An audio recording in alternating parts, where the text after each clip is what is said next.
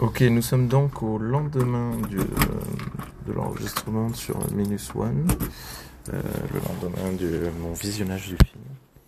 Euh, J'ai mis du temps à me remettre du visionnage, comme vous avez pu l'entendre, j'étais un peu stunt hier. Mais voilà, je j'ai un petit peu plus réfléchi à ce que j'ai vu, à comment je l'ai vu. Euh, comme je disais, il y a de très nombreuses euh, thématiques qui sont abordées par le film. La reconstruction du- d'un pays, comment on, comment on reconstruit un pays qui a subi euh, une guerre, euh, une guerre atomique, hein. une guerre dévasta- dévastatrice déjà à la base. Il y a beaucoup de critiques du, du comportement du Japon pendant cette guerre.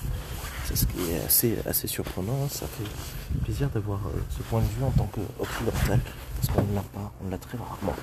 On ne sait pas comment, hein, un pays euh, s'est perçu lui-même. Euh, mais